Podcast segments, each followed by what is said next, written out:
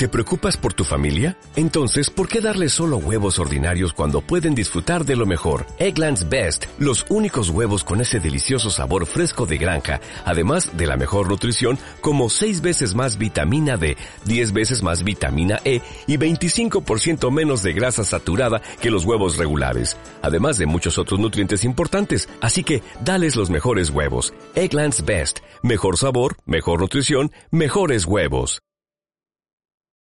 Thank you.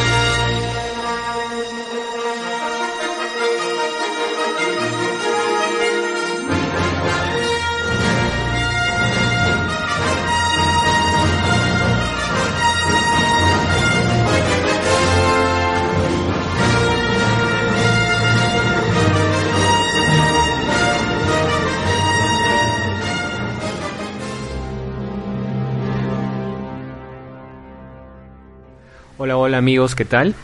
Otra vez con ustedes para comentarles un poco sobre el último estreno de Star Wars The Last Jedi. Bueno, tuvimos la oportunidad de poder apreciar el estreno de la película el día de ayer, eh, bueno, en realidad el día de hoy a las 00 horas. Y bueno, este es un pequeño despacho en el cual les vamos a contar algunos pormenores. Eh, vamos a trabajar de frente ya con spoilers. Estamos ante una, una cinta muy bien lograda que ha tenido tiempo para desarrollar muy bien sus personajes. Quizá estamos con una de las cintas que más eh, personajes elaborados ha tenido la suerte de poder eh, eh, mostrar en pantalla porque bueno, sean las, las eh, inteligentes y muy interesantes eh, películas originales, el episodio 4, 5 y 6, y las precuelas que bueno, adolecen bastante de muchos factores y dentro de los que podemos obviamente incluir la bueno pues este un apartado eh, actoral y sobre todo de guion bastante mm, que deja bastante de que desear. Pero esta vez sí tenemos una película mucho más sólida en, en, ese sentido. Y podemos uh, dar, dar inicio de que es una cinta, ¿para qué? Redonda, que ha sabido cautivar sobre todo a las personas que han ido al cine en, este, en estos casos, que han han tenido la suerte del estreno y bueno, en fin, este, en los, cuales me incluyo, ¿no? Pero bueno, vamos un poco al, a, lo que es este el, la, la, cinta en sí, un poco la producción. Eh, bueno, recordé, recordemos que el director, bueno, este director que en realidad es un tanto Nobel, ¿no? Ryan Johnson, de la cual eh, tenemos una cinta correcta, no, no vendría a ser una cinta este que podría que podría decirse un boom a nivel de ciencia ficción. Nos referimos a Looper, a esta película con Will Smith y eh, también con Joseph Gordon-Levitt.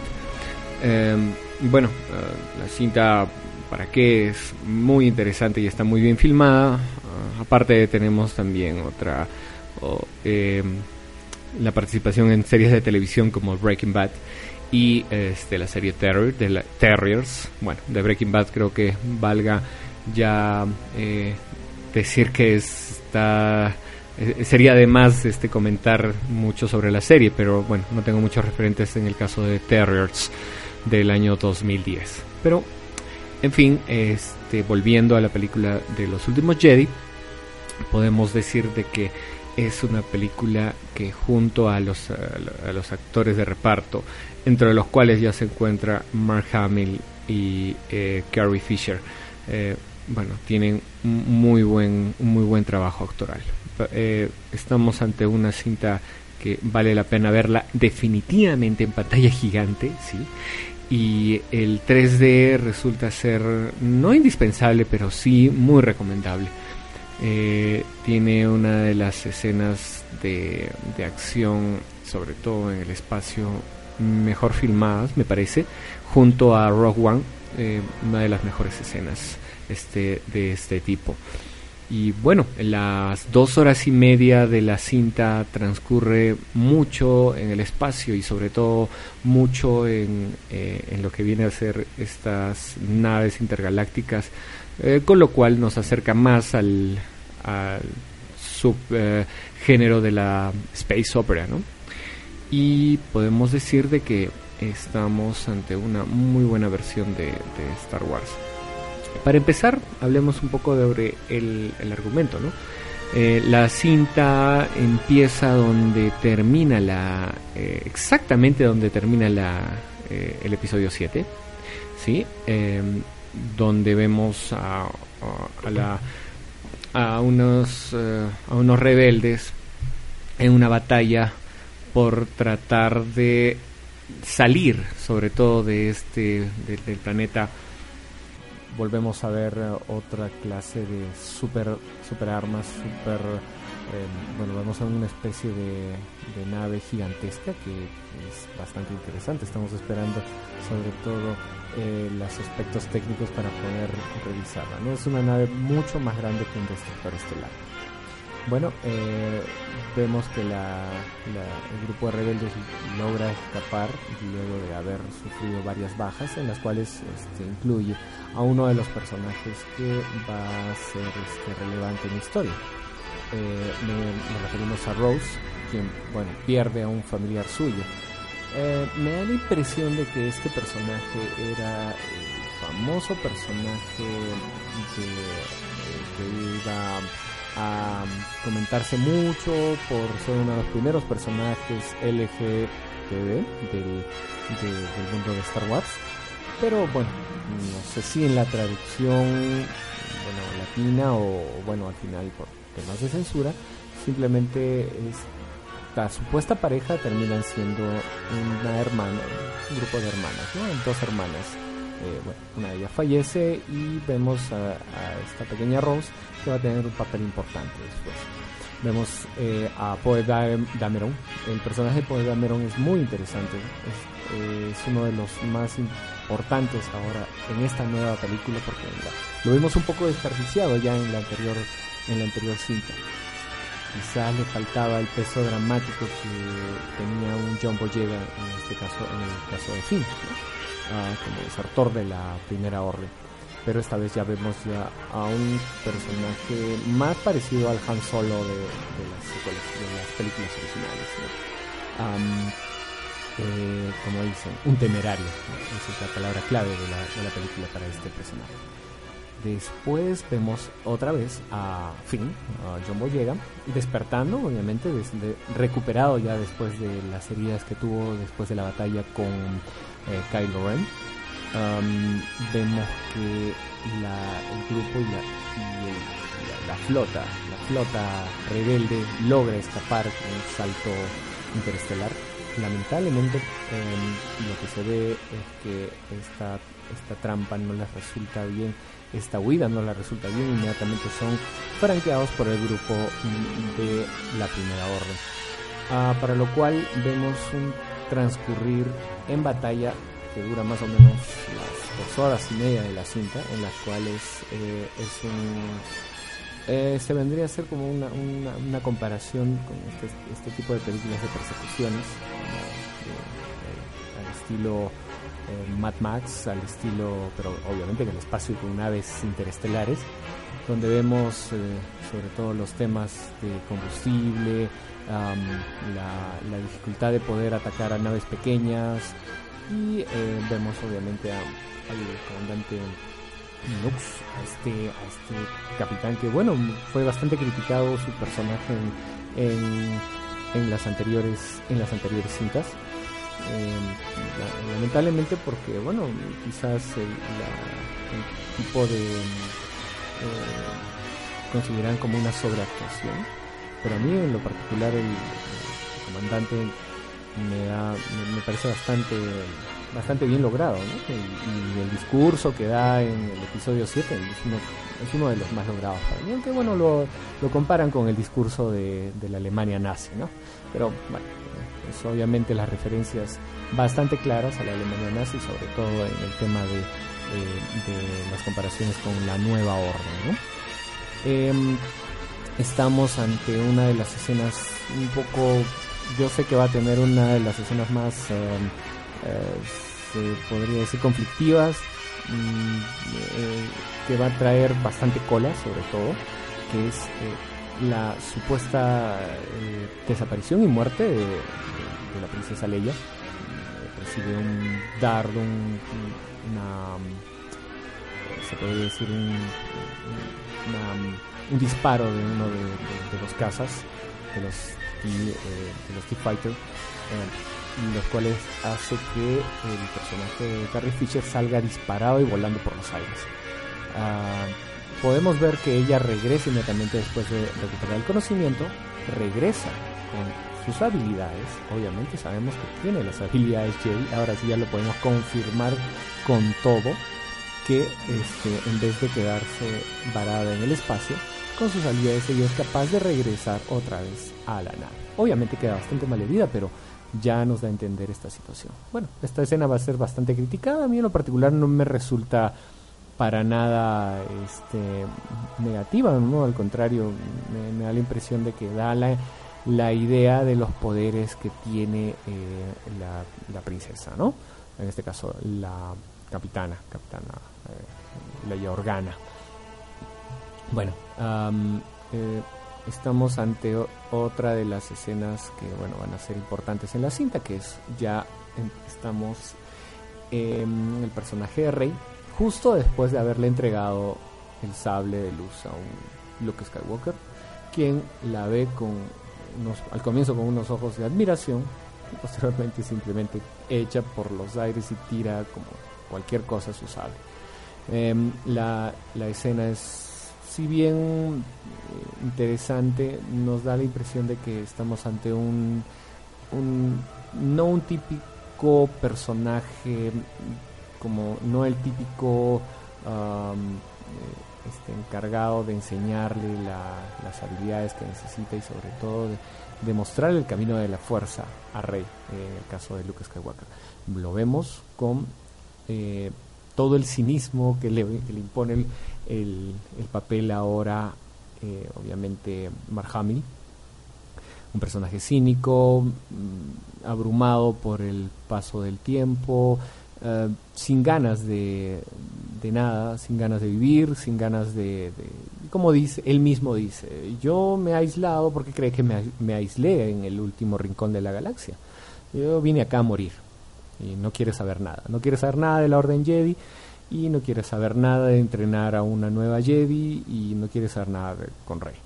Pero eh, después de recuperar un poco eh, este, el paso del tiempo de acercarse al halcón milenario, eh, ver todos los recuerdos, encontrarse con R2D2, el cual en una de las escenas nostálgicas y los fanservice más, más bonitos de la película nos muestran, eh, le muestra otra vez a Luke el, eh, el mensaje el mensaje el mensaje que apareció en el episodio 4 no eh, ya no nos olvidemos del clásico que necesitamos Obi-Wan Kenobi ¿no? Y bueno, eh, vemos ahí otra vez otra de las escenas con, de batalla, los, eh, las naves que acompañan a todo el, a todo el grupo de, eh, de naves que están escapando de la, de la, del grupo rebelde, empiezan a quedarse sin combustible y a ser eliminados y ejecutados por las, los destructores de la primera orden. Vemos a Kylo Ren que ahora tiene como una especie de... Mm, enlace mental con, vemos que tiene un enlace mental con Rey. Y esto, bueno, da, va a dar pie a una de las escenas más importantes e interesantes de la cinta, ¿no?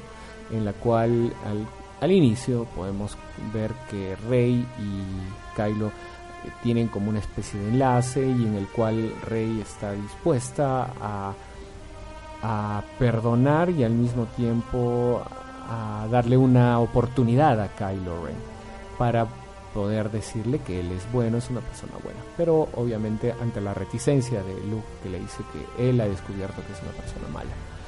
Em, vemos también en unos recuerdos el pasado de lo que fue, nada del otro mundo, no, no, no hemos visto nada espectacular, simplemente el pasado de cómo eh, Kylo Ren casi asesina a su mentor, en este caso a su tío, a Luke, y echándole, echando todo un edificio pues sobre él. Después se ve que ha quedado todo en cenizas, en ruinas, y descubrimos posteriormente, gracias a, a, los, a este enlace que tienen con, eh, con, el personaje de, eh, de Rey y Kylo, que eh, bueno, esa es otra de las escenas tanto polémicas que van a resultar dentro de la película, ¿no?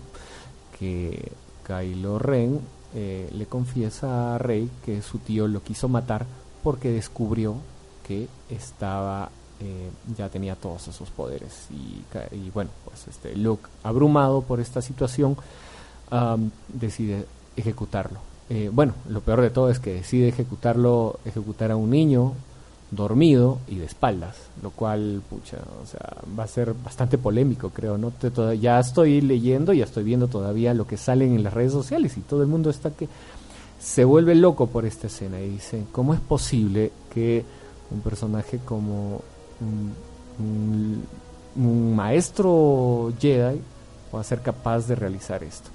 Pero bueno, eh, son temas de la, de la, de la cinta. Pero bueno, en el transcurso de la, de la película ya vemos el, despertar, se podría decir el despertar de la Fuerza Rey, hacer el acercamiento al lado oscuro, al, que, al darse cuenta que no es, em, que está muy cercana y, recibe el llamamiento de, del lado oscuro. vemos eh, otra de las clásicas escenas de, de la cinta donde vemos el árbol, donde están conservados los libros y em, en, una de, una de las escenas, de las mejores escenas de la película, eh, cuando Luke se acerca con una antorcha para tratar de prenderle fuego a todo el, a todo el árbol y a todos los libros, eh, se le aparece otra vez el fantasma de Yoda. Y eh, lo más interesante es que es el Yoda animatrónico, el Yoda Muppet no es el Yoda digital que nos tuvieron, nos tuvieron atiborrados en, en el episodio 1, 2 y 3, sino es el Yoda eh, animatrónico y se ve espectacular, definitivamente. Una de las escenas más bonitas de la, de la cinta donde inclusive las enseñanzas, la última enseñanza que le da a su, a su joven Padawan, entre comillas, porque ya estamos hablando entre maestro y maestro, le dice que eh, eh, lo, el gran problema de ser maestro, o lo, o lo peor de ser maestro, o, lo complicado de ser maestro, es que ellos, ellos, eh, nosotros somos lo que ellos son, ¿no? Y que tienes que aprender sobre todo de los fracasos y de tus errores. ¿no? Y, y, sin antes olvidarse de prenderle fuego con un rayo, ¿no? Prenderle fuego a todo el grupo de, de, libros, ¿no? le dice, le dice a un eh, admirado Luke, este, ¿los leíste?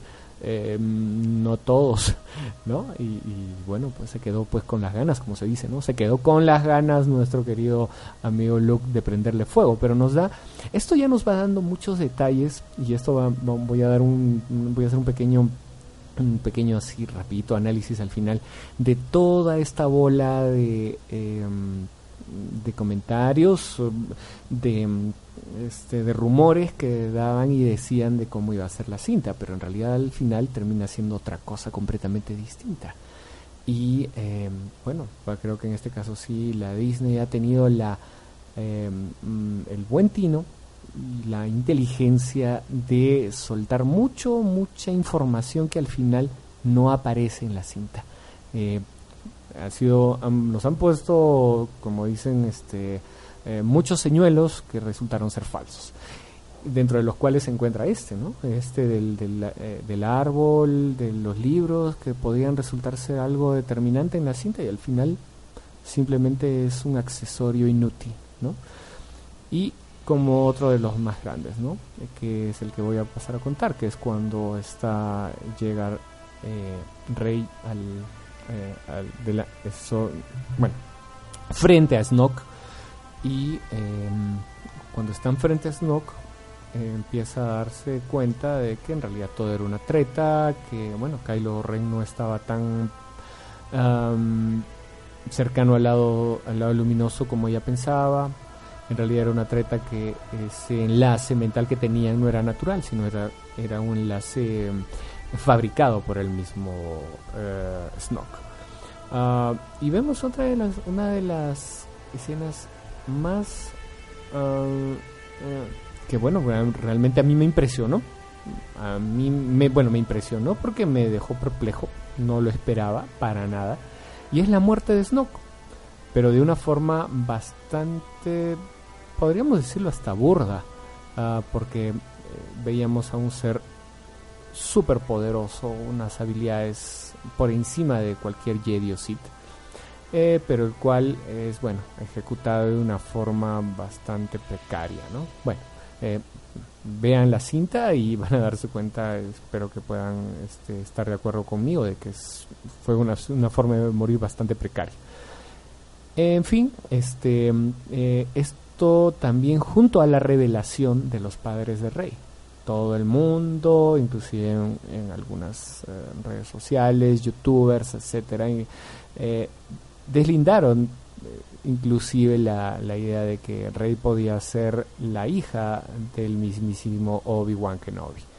Bueno, eh, las teorías eh, se lanzaron, eh, la, teoría también de que ella podía ser hija de Luke, ah, y, que podía ser un clon de, de, Palpatine, finalmente quedaron completamente descartadas. Esperemos, ¿no? O hasta por lo menos hasta donde nos lo dijeron, ¿no? Finalmente la revelación de que ella era simplemente la hija de unos chatarreros que abandonaron a su hija su suerte y se acabó, nada más. Eh, obviamente que esta revelación confunde mucho a Rey, quizás era uno de sus móviles y uno de los motivos más importantes para mantenerse ahí y, eh, y, sobre todo buscar algo en su vida, ¿no?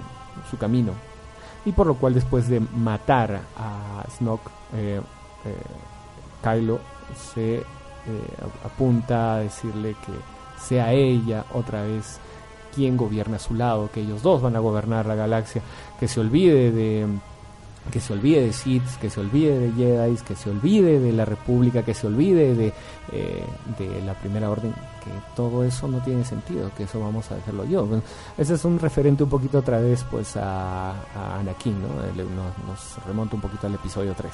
Pero en fin, ahí está, ahí está este, otra, otra de las escenas importantes de la cinta, a la cual, bueno, obviamente Rey dice no.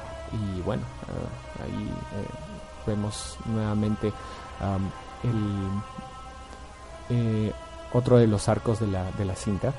Eh, la cinta es bastante larga porque, bueno, hasta este momento ya íbamos con dos horas de película, pero todavía nos queda un tramo, un tramo más, que es precisamente este planeta cubierto de, de sal, ¿no? con estas criaturas que parecen perritos de cristal, cubiertos de cristal. Y eh, la primera orden ya capitaneada y gobernada por, por el mismo Kylo Ren, quien este, se hace cargo de toda la primera orden ahora, después de la muerte de Snoke, tratando de destruir a los rezagos, a los pocos, o sea, prácticamente estamos hablando de un puñado de 10 rebeldes, que es lo que queda de todo lo que había de la rebelión. Ah, bueno, eh, lamentar la muerte de Akbar, ¿no? Uno, de los mejores personajes de todas las sagas de Star Wars, incluida eh, este, la misma la, misma Rogue One. Eh, bueno, lo vemos morir en, uno de los ataques de, de la primera orden.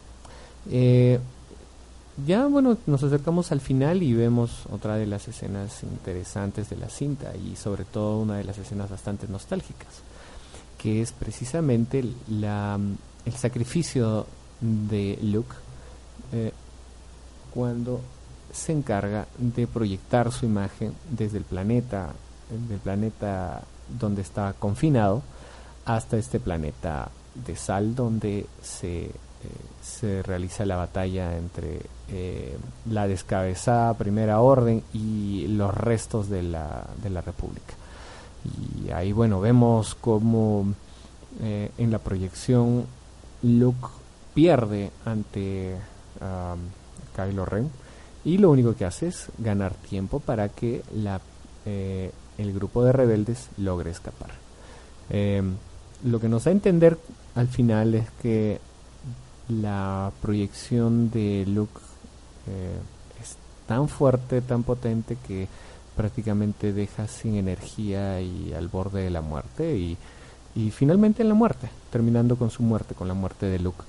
Eh, él desapareciendo y convirtiéndose obviamente en una obviamente en otro en otro fantasma más de la fuerza no en fin ahí es donde termina eh, prácticamente la, la cinta vemos a las fuerzas rebeldes a los pocos a los pocos que quedan de las fuerzas rebeldes vemos a unos niños que están en los alrededores de la galaxia que eh, de alguna manera van tomando la posta y tienen el fuego interior pues de, lo, de, em, del equipo rebelde.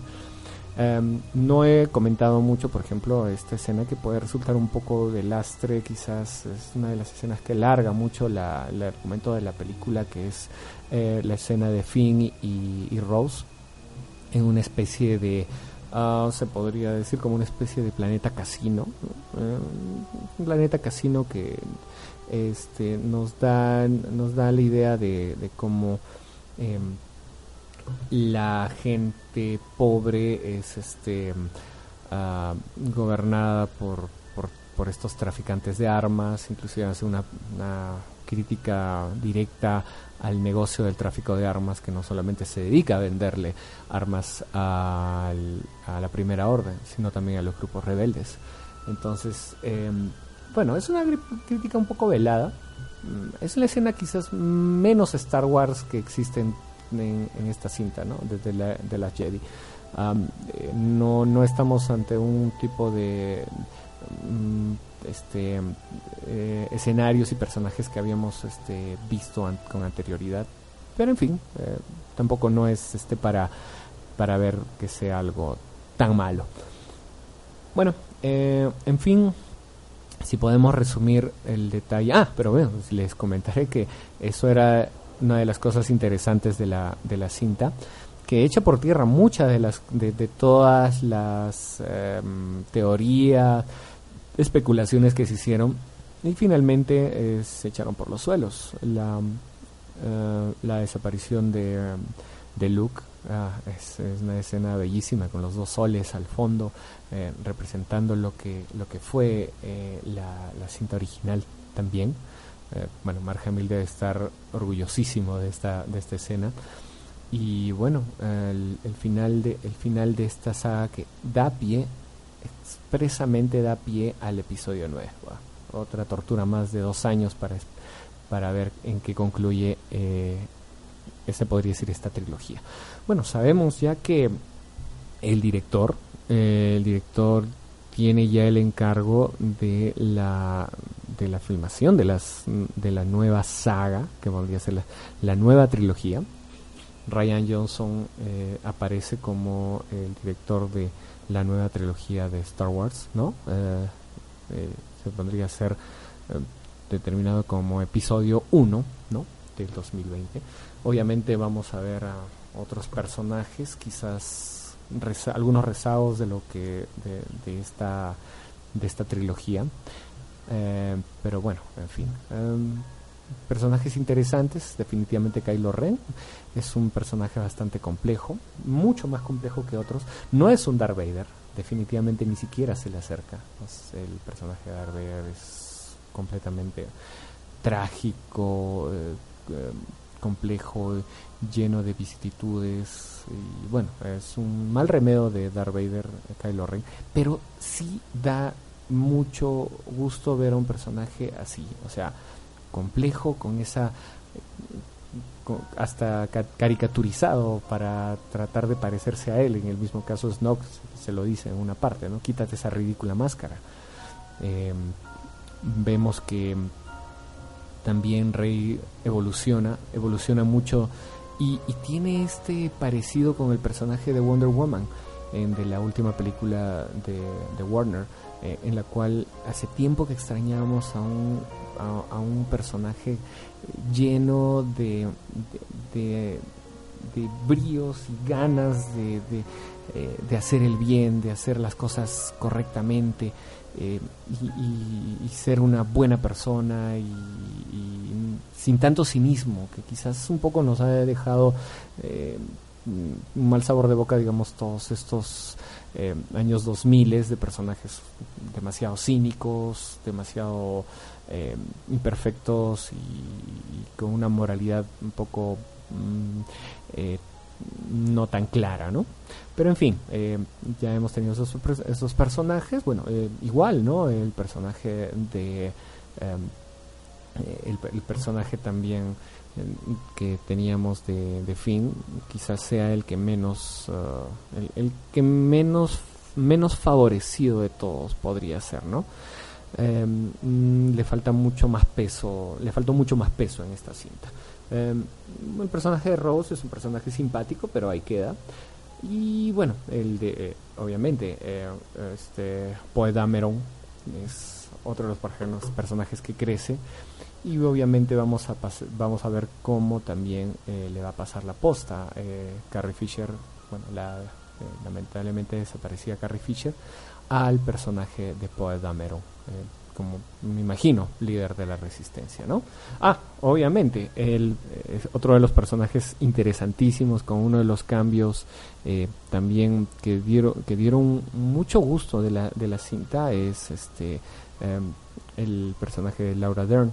Laura Dern se ve como un, una, una versión que da la impresión de que va a ser el típico personaje eh, patético eh, que va que simplemente cumple órdenes y, es un eh, es un personaje inútil que lastra más el, este las lo que podría resultar bien en el, en el guion y al final este un personaje poco carismático pero no, esta capitana, esta capitana nos da un giro argumental dentro de la cinta que se agradece y sobre todo eh, da ganas de decir que nos están dando ah, personajes más interesantes de lo que habíamos esperado, ¿no? Eh, bueno, eso es, esa es la parte buena. Yo creo que esta cinta tranquilamente puede tener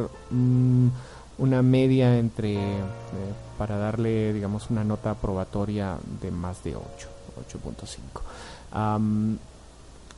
un poco extendida. Yo pienso que se debieron haber cortado algunas escenas. Hay escenas que están de más. Están de más. pudo ser una película redonda y con un 10 perfecto si quitaban algunas escenas. Las dos horas y media me parecen exageradas. Eh, no tengo problemas con los pors. Eh, estos bichos uh, a mí me parecen graciosos, de verdad, sinceramente. No, no sé por qué tanto tanto odio y tanta tanta animadversión a unos bichitos que finalmente están ahí para un poquito adornar la, la, la, pantalla, eh, punto, ¿no?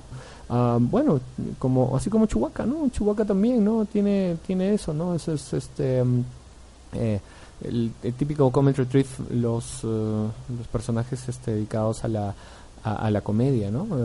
igual también este el Bebocho, Bebocho tiene una participación bastante interesante en esta cinta. Bueno, salva bastante la acción en, el transcurso. ¿no? Eh, Benicio del Toro hace un papel que mm, realmente em, quizás le faltó desarrollarse, faltó desarrollarse más. ¿no? no caló como todo el mundo pensaba. Ah, y aquí tenemos otro detalle más de una teoría y una especulación que cae por los suelos. Eh, definitivamente este personaje no es eh, no es este mm, no es ninguno de los este de los personajes que habíamos eh, que se habían estado comentando como eh, Ezra de, Rebels, no es un Ezra de Rebels tampoco. Así que bueno, lamentablemente señores, hay que decir de que todas las teorías quedaron de alguna manera tiradas por los suelos. Vayan a verla chicos, este, este programa lo vamos a lanzar dentro de poco en el podcast y espero que les haya gustado. Eh, mi nombre es Marco Antonio Mazama y espero que nos escuchen también en el siguiente programa. Ya estamos cerca a los 100 programas de TD Frikis. Y otra vez, esto es TD Frikis, nos estaremos escuchando en el siguiente programa. Chau, chau, chau.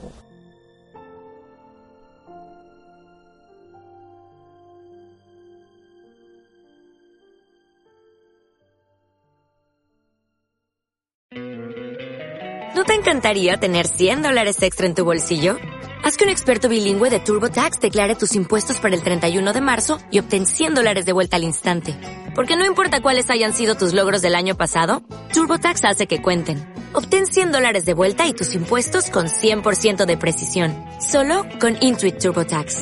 Debes declarar para el 31 de marzo. Crédito solo aplicable al costo de la presentación federal con TurboTax Full Service. Oferta sujeta a cambios o cancelación en cualquier momento.